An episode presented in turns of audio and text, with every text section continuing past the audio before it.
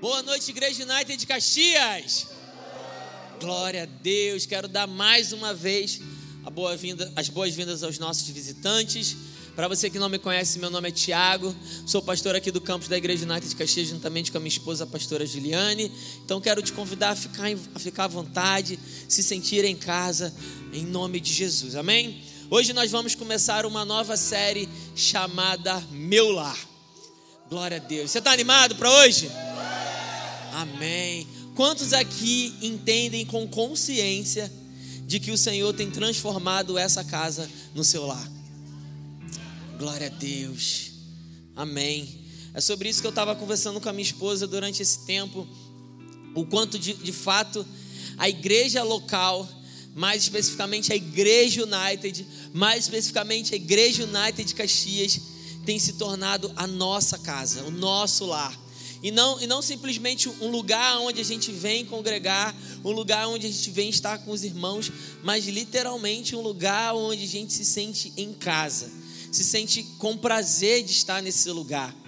E é interessante que por muitas das vezes é, eu tinha uma concepção um pouco diferente de igreja, mesmo tendo sido nascido e criado dentro da igreja. Mas o Senhor, Ele começou quando eu entrei nessa casa a mudar a minha perspectiva.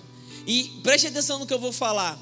Eu não estou dizendo que o problema era a minha antiga igreja. Não, longe disso. Pelo contrário, eu amo a minha antiga igreja. Mas o que mudou não foi, não é que a igreja precisava mudar. O que precisava mudar era a minha perspectiva.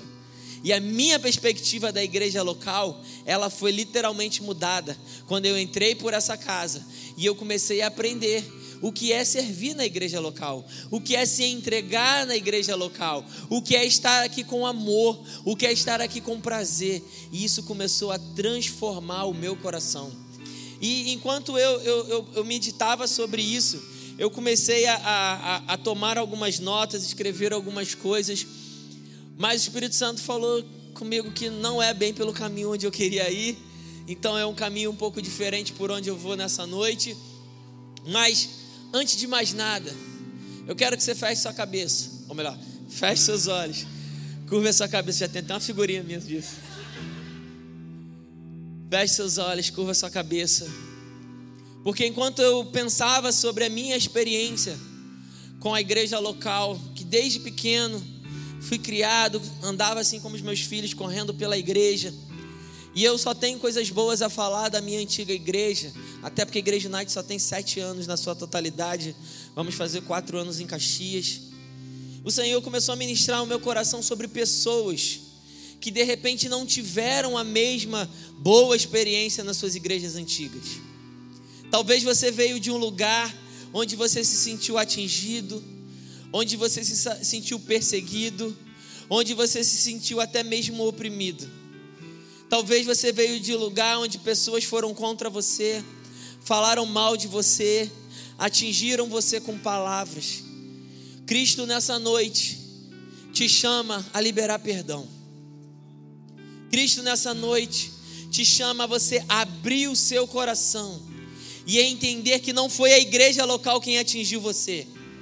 O que de repente atingiu você foram pessoas que erram assim como eu e como você.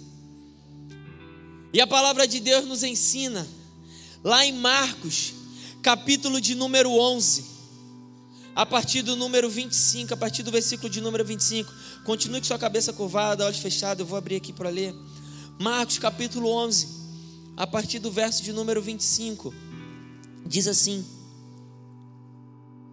E quando tiverem orando, se tiverem alguma coisa contra alguém, perdoem-ne para que também o Pai Celestial lhes perdoe os seus pecados. Mas se vocês não perdoaram, também o seu Pai que está nos céus não perdoará os seus pecados. Entenda algo, querido, continue com seus olhos, fechados. Até mesmo, Cristo levou sobre si as nossas enfermidades, Cristo levou sobre si os nossos pecados, Cristo levou sobre si as nossas acusações na cruz do Calvário mas para que você experimente a totalidade do perdão dele, você precisa também abrir o seu coração e perdoar assim como ele perdoou você. Colossenses, capítulo de número 3, Eu vou ler para você. Colossenses capítulo de número 3.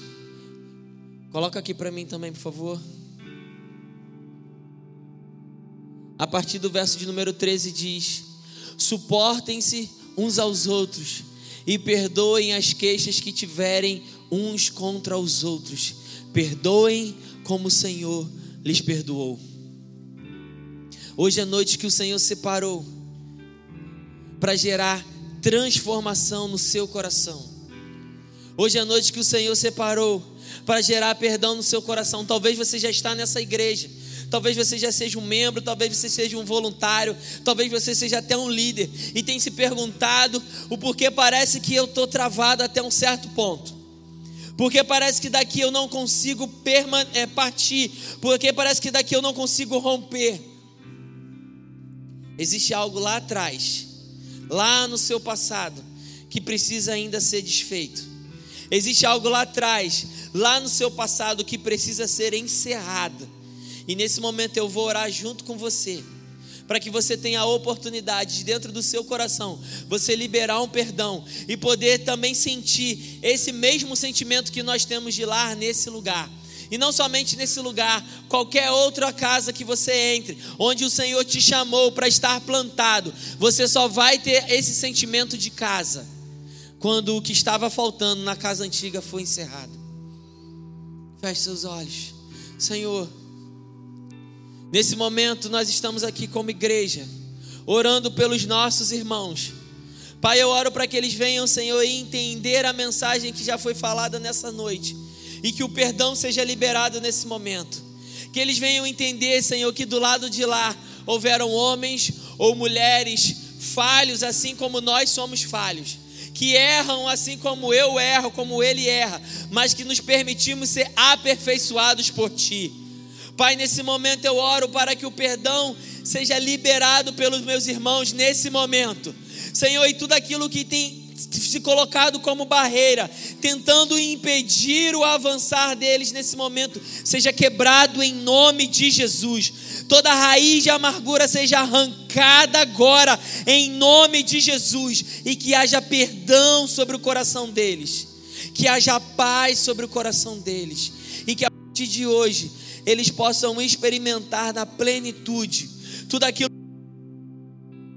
sobre a vida deles, em nome de Jesus. Amém e amém. Louvado seja o nome do Senhor. Amém. Agora sim, abra sua Bíblia comigo. Atos capítulo de número 1. Louvado seja o nome do Senhor.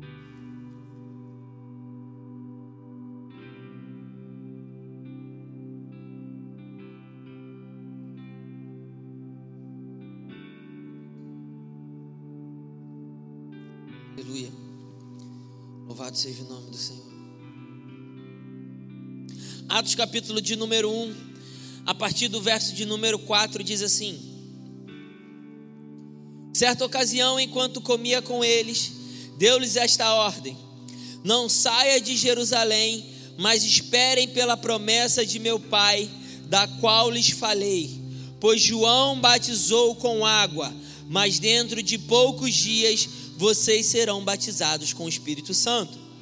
Então os que estavam reunidos lhes perguntaram: Senhor, é nesse tempo que vais restaurar o reino a Israel? Eles lhes respondeu: Não lhes compete saber o tempo ou as datas que o Pai estabeleceu pela sua própria autoridade, mas receberão poder quando o Espírito descer sobre vocês e serão minhas testemunhas em Jerusalém, em toda a Judéia e Samaria e até os confins da terra. Tendo dito isso, foi elevado às alturas, enquanto eles olhavam, e uma nuvem o encobriu da vista deles. Glória a Deus. Para falar na série sobre meu lar, para falar na série sobre a nossa igreja local, nós precisamos olhar para nossa referência de igreja local. Nossa referência de igreja que é a igreja primitiva, a igreja de Atos. E é interessante que antes dessa igreja começar, ou no, momento, ou, ou no momento em que essa igreja de fato começa, ela começa debaixo de uma característica. A palavra diz que Jesus ressuscitou dentre os mortos. E então ele vai encontrar os seus discípulos. E nesses 40 dias que ele, que ele passa com seus discípulos, ele dá algumas direções a eles. Ele dá algumas ordens a eles. E a primeira ordem que ele dá está aqui no versículo 4: diz: Enquanto comia com eles, deu-lhes esta ordem: Não saia de Jerusalém, mas esperem pela promessa de meu Pai, da qual lhes falei. Pois João batizou com água, mas dentro de poucos dias vocês serão batizados com o Espírito Santo. Agora preste atenção em algo que está acontecendo aqui. Se você volta um pouco nos evangelhos, você vai ver que existia um contexto naquela época, onde Jesus foi preso, Jesus foi crucificado, e então Jesus foi morto, mas ele ressuscita. E a Bíblia vai dizer que os chefes religiosos daquela época pagaram aos soldados para que eles dissessem que os discípulos foram lá e roubaram o corpo de Jesus. Por quê? Eles se deram conta de quem eles tinham sido, de quem eles tinham crucificado, de quem tinha sido morto através das mãos deles. Morto não, porque a Bíblia fala que Jesus se entregou. E então uma perseguição começa a vir sobre esses homens e sobre essas mulheres para que eles não pregassem mais essa palavra, para que eles não estivessem mais juntos, para que literalmente pudesse calar a voz de cada um deles. E o contexto daquela época é que uma perseguição era gerada. A Bíblia fala que vão até Pedro e fala para Pedro: Ei, você é um dos discípulos daquele homem? Ele fala: Não, eu nem conheço. Ei, você é um daqueles que andavam com aquele homem? Ele fala: Não, eu nem conheço. Não, você fala como um deles. Não, eu não conheço. Pedro nega Jesus três vezes pelo medo de também ser preso, pelo medo de também receber o mesmo destino do Senhor. Agora o Senhor volta e fala para eles diante daquele cenário: não saiam daqui, do centro da perseguição, de onde tudo está acontecendo, porque eu tenho algo sobrenatural prometido para vocês, lá em Joel capítulo de número 3, e vai mudar toda a sua vida. A igreja local começa com 120 reunidos no quarto superior. A igreja local começa com homens e mulheres com clima de expectativa. Não há igreja local se não há expectativa. Se não há expectativa, você não tem nem por que sair de casa. Você precisa ter expectativa de quando você sai de casa para estar nesse lugar. Você não pode se permitir chegar nesse lugar sem que uma expectativa caia e arda dentro do seu coração. Eu vou para a casa do meu pai, eu vou para o meu lar e chega lá, ele vai falar comigo. Chega lá, eu vou ser usado para tocar pessoas. Eu vou ser usado para abraçar pessoas. Eu vou ser usado para orar por pessoas. Eu vou ser usado para ser generoso na vida de pessoas. A igreja primitiva, a nossa referência, ela começou debaixo de expectativa. O Senhor não falou, fique em Jerusalém porque amanhã o Espírito Santo chega aí. Não. Ele falou, fique em Jerusalém até que aconteça, até que do alto seja dado. E a Bíblia diz que se passaram dias até que aquilo acontecesse. Agora você imagina aquele monte de homens e mulheres reunidos, sabendo que estavam sendo perseguidos. Com certeza alguém ali, querido, pensou: não, eu não aguento ficar aqui. Eu posso ser preso a qualquer momento. Eu vou embora. Então os outros chegaram: não, aguente firme. O Senhor prometeu, Ele vai cumprir, Ele é fiel, Ele não mente, Ele nunca mentiu. Ele falou que voltaria, Ele morreu, mas Ele ressuscitou, Ele vai voltar. Ele prometeu algo para gente. Se mantenha firme. Não, tá bom, tá bom, eu vou ficar aqui.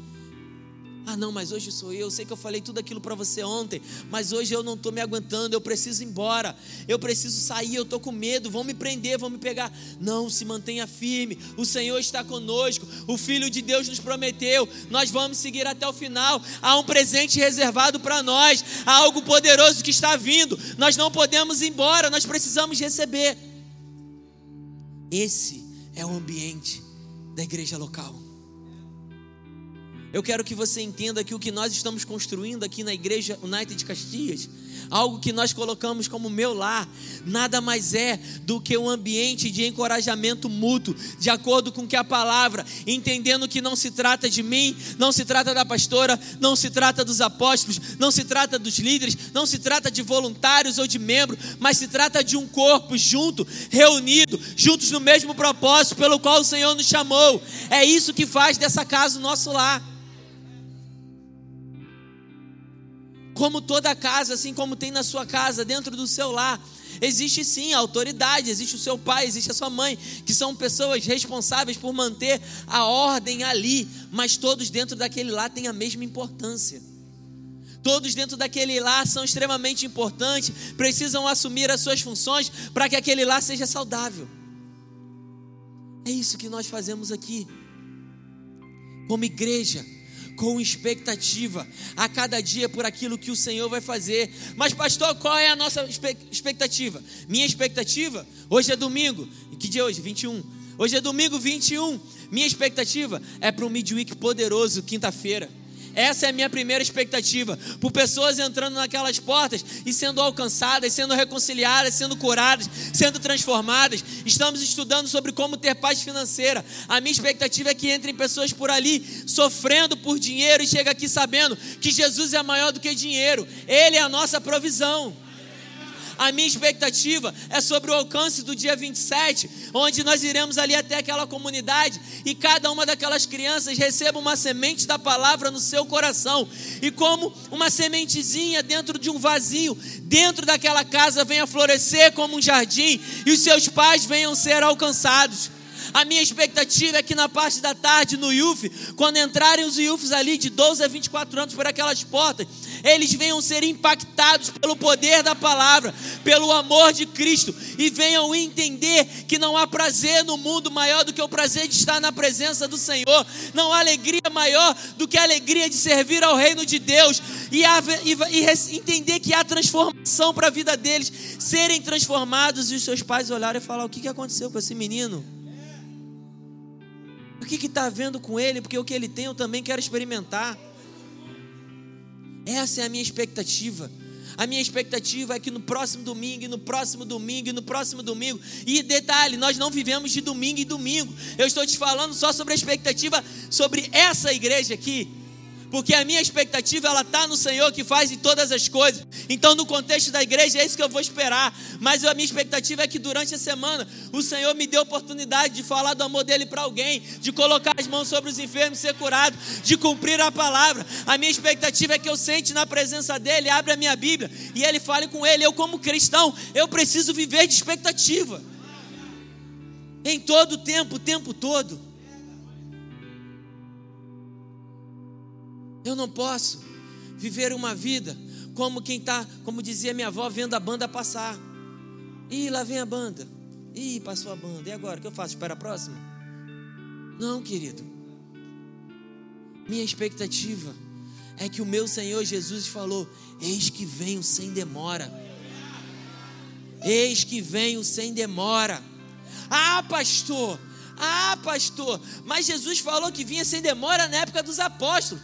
Já passaram dois mil anos. Querido, ele disse que vinha como ladrão no meio da noite. Ninguém sabe o dia, nem sabe a hora. Então a minha expectativa é estar pronto para quando meu mestre chegar, eu ir junto com ele. Essa é a minha expectativa. E essa deve ser a sua expectativa. Está pronto para quando seu mestre chegar, quando gritar: Eis o noivo! E aí? Meu Deus, eu preciso de azeite. Eu preciso de azeite. Eu preciso acender. A lamparina está aqui, ó, acesa. O noivo chega, eu vou celebrar com o noivo. Eu vou para a boda do noivo.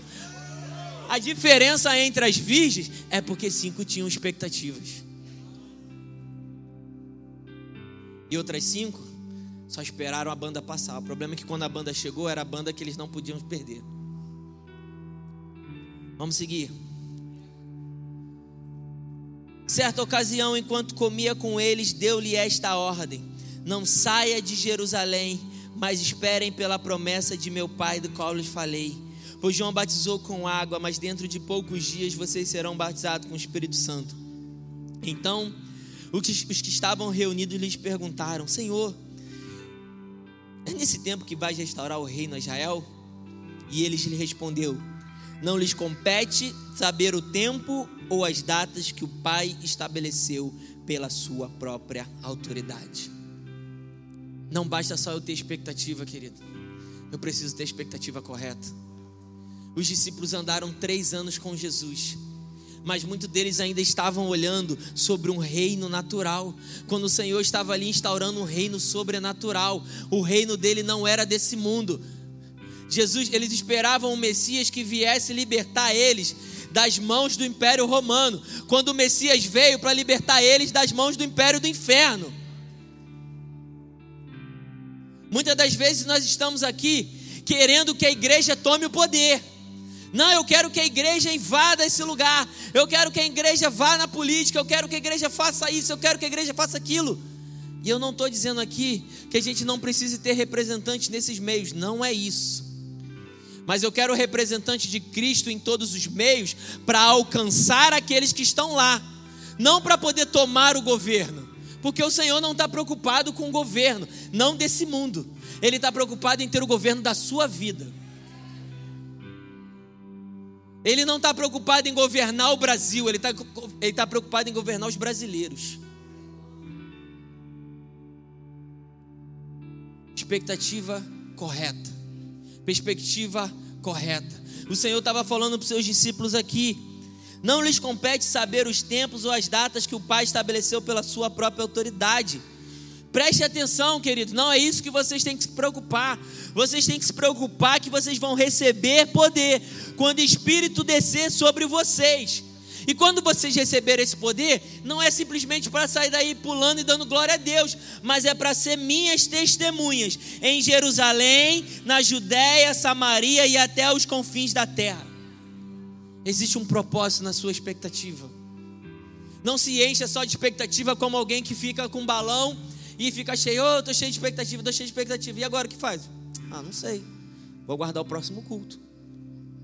Ah, mas hoje é domingo, o que, eu faço agora? E como é que vai ser sua segunda-feira? Ah, não sei, eu estou pensando no próximo culto, próximo midweek. Eu vou vir, vou servir, já estou separando a roupa que eu vou fazer no próximo midweek, já vou colocar, ou já sei quem. Não, querido. Eu estou aqui para entregar, eu sempre falo isso. Nós precisamos vir à igreja para entregar aquilo que a gente já construiu durante toda a semana. A glória do que nós vivemos aqui é proporcional daquilo que nós escavamos durante toda a semana. Se você durante toda a semana vem com, com a pazinha de praia, sabe qual é? Na sua, na sua vida devocional? Só escavando com a pazinha de praia, com a pazinha de praia, com a pazinha de praia. Quando você chegar aqui, você só vai conseguir entregar um baldinho de areia. Mas se você vier com a pá grande, se você vier com a reta escavadeira, querido, chegar aqui você vai depositar montanhas. E aquilo que você chegar para entregar aqui para o Senhor, por maior que seja, Ele fala: entregou, agora receba o dobro. Toma aqui, ó, sobre a sua vida. Porque Ele é um Deus que excede as suas expectativas. Não existe meu lar sem presença do Espírito Santo de Deus. Entenda que depois da expectativa gerada, você chega nesse lugar com expectativa, você então abre as portas para o sobrenatural acontecer. Aquele povo só recebeu porque teve expectativa dentro do seu coração. A expectativa fez com que eles se mantivessem firmes no quarto superior. E porque eles se mantiveram firmes no quarto superior, a presença do sobrenatural aconteceu sobre a vida deles. E a Bíblia fala que eles foram cheios, línguas repartidas como de fogo pousaram sobre eles. Um som como de um vento impetuoso encheu toda a casa. Agora entenda algo aquilo que encheu toda a casa, o som como de um vento impetuoso, não foi ouvido somente dentro da casa. O som de um, como de um vento impetuoso foi ouvido por toda a cidade. E toda a cidade percebeu que, opa, tem algo acontecendo ali em cima. O que está acontecendo ali em cima? Vamos lá ver o que está acontecendo. Está vendo o som? Está vendo as línguas? O que está acontecendo ali? Quando eu e você nos abrimos, querido, para receber do Espírito Santo aquilo que é gerado dentro desse ajuntamento, aquilo que é gerado dentro desse lar, não fica somente nesse lar, mas vai para fora. E as pessoas que estão lá fora ficam curiosas para saber o que está sendo gerado aqui dentro. Ei, eu estou ouvindo um som, um barulho, um rumor, um noticiário de que tem uma igreja ali na rua Ferreira Viana 422, ali perto do Cacherdó, em frente ao Posto Piranga. Tem algo acontecendo ali. As pessoas entram ali tristes saem alegres. As pessoas entram doentes, saem curadas. As pessoas entram viciadas, saem libertas. As pessoas entram com casamento quebrado e saem restaurados. Com os filhos perdidos, saem resgatados. O que está acontecendo ali? Eu ouvi dizer que a presença do Espírito encontra lugar ali para se manifestar.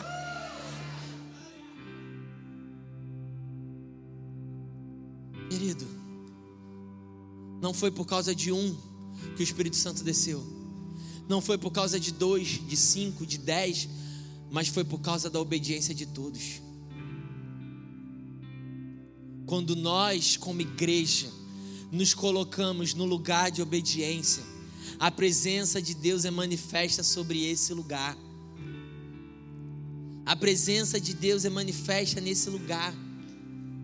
Basta crer no poder dele, transmitir a mensagem dele, a fé é gerada no seu coração, a convicção é gerada no seu coração, o ambiente propício para a expectativa ser gerada dentro de você está feito. E então o Espírito Santo vem e ele encontra a morada dentro do seu coração. Ah, meu irmão, não existe igreja local sem a presença do Espírito Santo de Deus. Não existe igreja local sem a permissão para o mover e o agir do Senhor, porque, meu irmão, vamos ser sinceros. Você já parou para pensar na nossa família de quase 300 pessoas?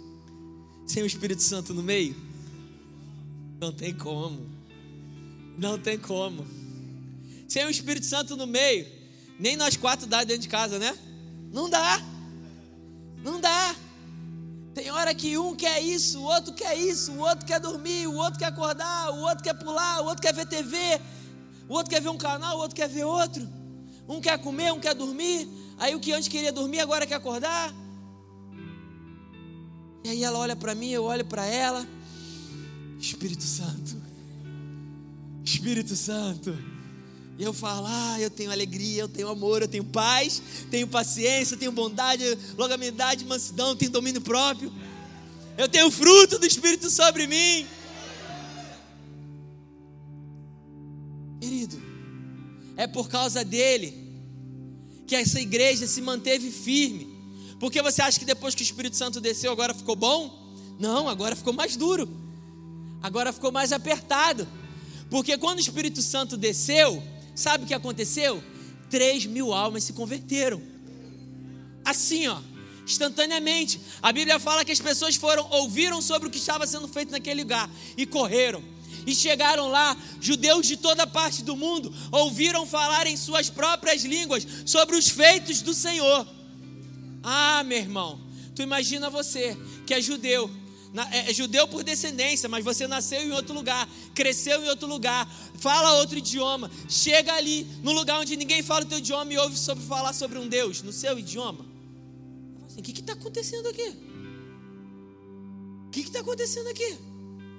Você é ministrado em cima daquilo que você ouve, daquilo que você sabe. Uma transformação é gerada e Pedro se levanta cheio do Espírito Santo. O mesmo Pedro que alguns dias atrás estava negando Jesus. A Bíblia fala que agora ele se levanta cheio do Espírito Santo. Ele não tem mais medo das mesmas autoridades que estavam querendo prender ele antes. A Bíblia diz que Pedro, cheio do Espírito Santo, se levanta. Homens e mulheres judeus, hoje se cumpriu aquilo que estava escrito em Joel, capítulo número 3 que nos últimos dias derramarei do meu espírito sobre toda a carne.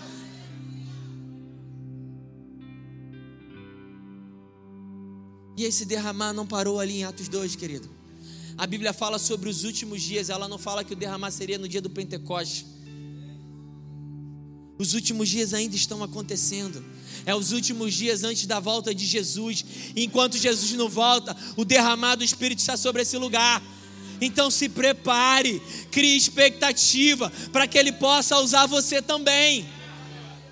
Mas, pastor, o que, que precisa para me usar? Preciso ser pastor? Não. Você precisa ser disponível. só disponível. Só isso. A Bíblia diz que Saulo estava a caminho de Damasco, Atos capítulo 9. E então um dia ele tem um encontro com Jesus. E a Bíblia fala que após esse encontro ele fica cego por três dias. E para complementar a experiência sobrenatural, Paulo está orando e ele vê quando um homem chega até ele, chamado Ananias, toca sobre ele e então ele volta a ver. Só que cadê esse homem? Estava em casa. O Senhor mostra a Paulo que Ananias iria orar por ele antes de necessariamente ir falar com Ananias que ele deveria orar por ele. Paulo vê o que acontece antes do que o Senhor faça. Por que isso? Porque o Senhor já sabia que Ananias era disponível. Falou, eu sei que eu posso contar com meu servo Ananias. Então eu vou mostrar para Paulo que Ananias vai lá orar por ele, porque quando eu falar com ele, eu sei que ele vai. Será que eu e você somos disponíveis à voz do Senhor? Será que o nosso coração, como filhos dele, está cheio de expectativa? A qualquer hora o Senhor vai me chamar. A qualquer hora o Senhor vai me chamar. Eu preciso estar pronto. Eu preciso estar pronto. O meu pai vai me chamar. O meu pai vai me chamar. Eu preciso estar pronto. Eu preciso estar pronto. Ananias, fala, Senhor, que teu servo. Estou aqui, estou pronto. Pode falar, pode falar. Ananias, vá lá na rua direita, em Damasco, e vai orar pelo meu servo Paulo. Paulo? Senhor, é aquele mesmo Paulo? aquele mesmo que eu conheço, aquele quem a fama já está por aí, o teu povo está se escondendo dele porque ele está com cartas, ele está com autorizações para prender aqueles que pregam sobre o teu nome. É, Ananias, vai até ele, porque ele é meu escolhido e ele precisa aprender o que é sofrer por mim.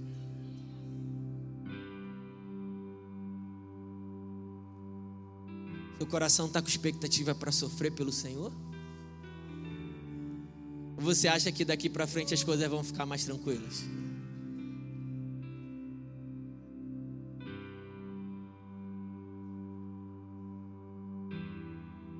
Fundamentos, fervor, família. Essa foi a visão que o Senhor nos deu especificamente para Caxias nesse ano de 2021. E o Senhor claramente falava para a gente em novembro, dia 24 de novembro, lembro como se fosse hoje. Sentado na minha cadeirinha de praia lá no meu quarto. Que por sinal rasgou, né? Tem que arrumar outro. Sentado lá na minha cadeirinha de praia, orando, e o Senhor ministrou no meu coração. Compartilhei com a pastora, ministrou no coração dela também.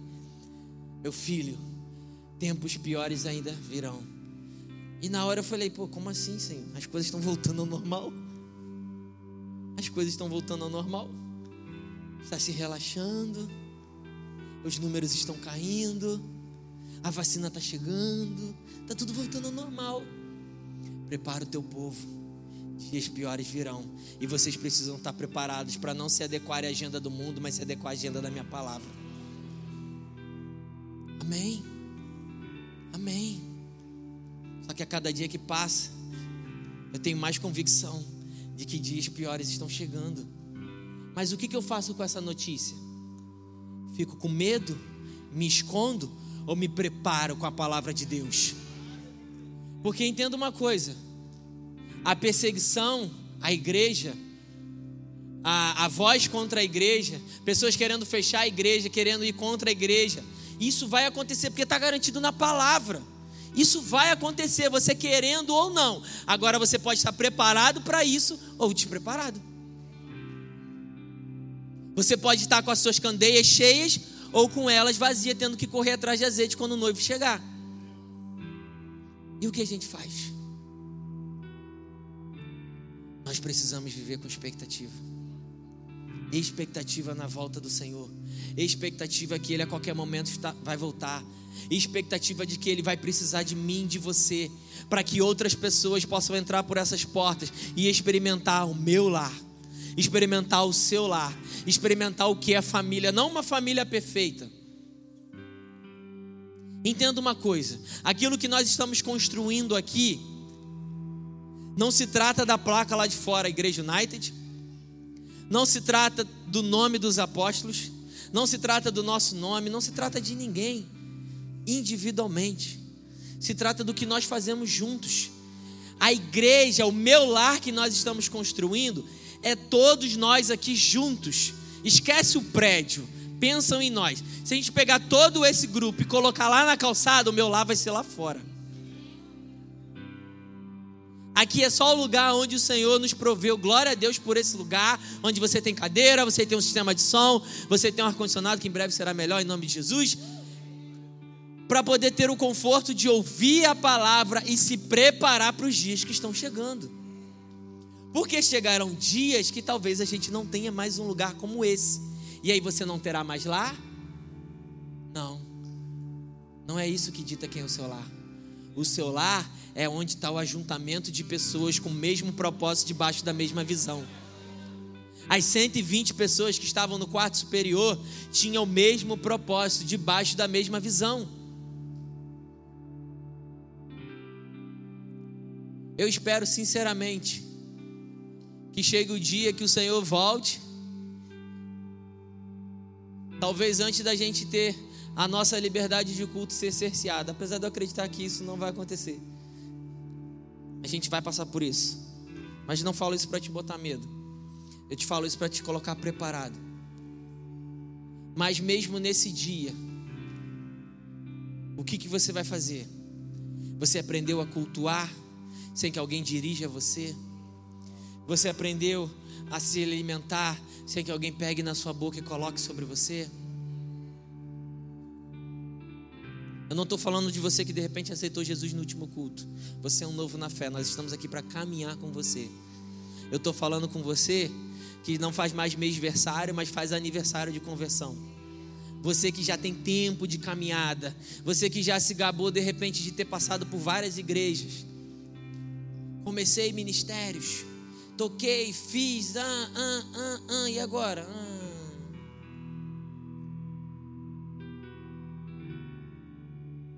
Querido, eu não estou aqui para apontar você. Eu estou aqui para falar: acorda, vamos, vamos, não fique parado, ainda dá tempo, vamos embora. Ame a palavra, leia a palavra, se alimente da palavra, gere expectativa no seu coração. Fique pronto.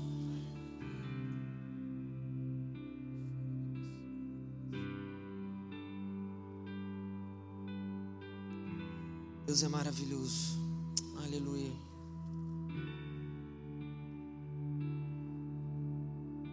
Hebreus capítulo de número 10. Eu vou encerrar por aqui.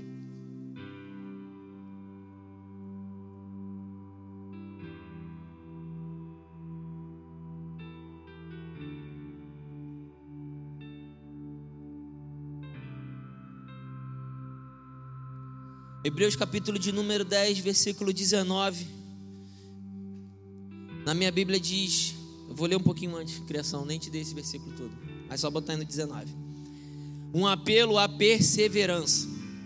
Portanto, irmãos, temos plena confiança para entrar no lugar santíssimo pelo sangue de Jesus, por um novo e vivo caminho que ele nos abriu por meio do véu, isto é, do seu corpo.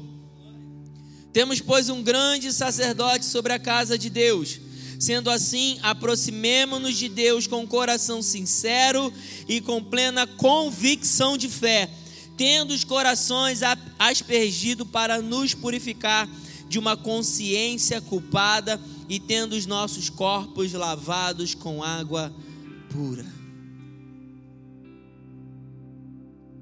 No contexto antigo, Jesus era adorado primeiramente no Jesus não, o Senhor era adorado primeiramente no tabernáculo e depois no templo. Onde alguém representava a mim e a você. Para que então o nosso louvor, a nossa adoração, a nossa oferta fosse entregue ao Senhor. Mas a Bíblia diz que Jesus veio, andou por nós e entregou a sua vida na cruz do Calvário. E a palavra de Deus diz que o véu lá do templo, que representava exatamente a separação entre o lugar da presença de Deus e o lugar aonde os homens estavam, foi rasgado de alto a baixo. Então agora essa separação já não existe mais, e um caminho foi construído, como diz aqui no versículo 19.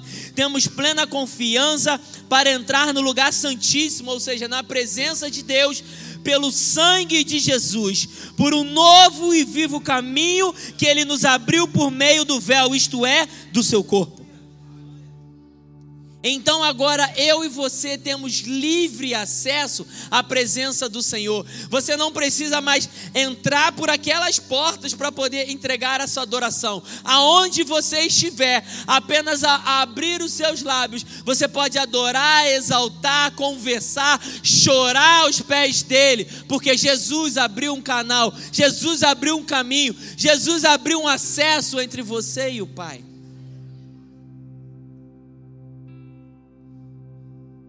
Versículo 23. Apeguemos-nos com firmeza à esperança que professamos, pois aquele que prometeu é fiel. Querido, sabe o que você professa? Uma expectativa. O meu redentor vive e ele voltará para buscar a sua igreja. Então você precisa se apegar com firmeza a essa expectativa e colocar ela à sua frente em tudo que você fizer, como a pastora Tamires falou aqui no dízimo oferta, tudo aquilo que você vai fazer o Senhor, seja dentro dessa casa ou fora dessa casa, eu faço com amor, eu faço com zelo, com excelência e com expectativa, porque o meu rei vai voltar e eu vou provar as minhas obras a ele. Não importa se o mundo diga que Jesus demorou ou não está demorando, se Jesus foi só um profeta, eu não quero ouvir as vozes dele, eu estou ouvindo o que a palavra me diz. Eu sei daquilo que eu vivo, eu sei daquilo que eu sinto.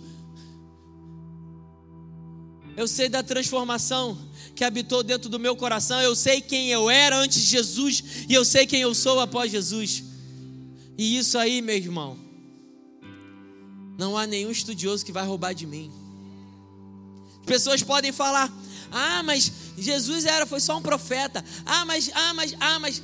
Eu sei quem eu era antes de conhecê-lo. E eu sei quem agora eu sou. Já não sou mais eu quem vivo, mas Cristo vive em mim. A vida que eu levava eu não levo mais.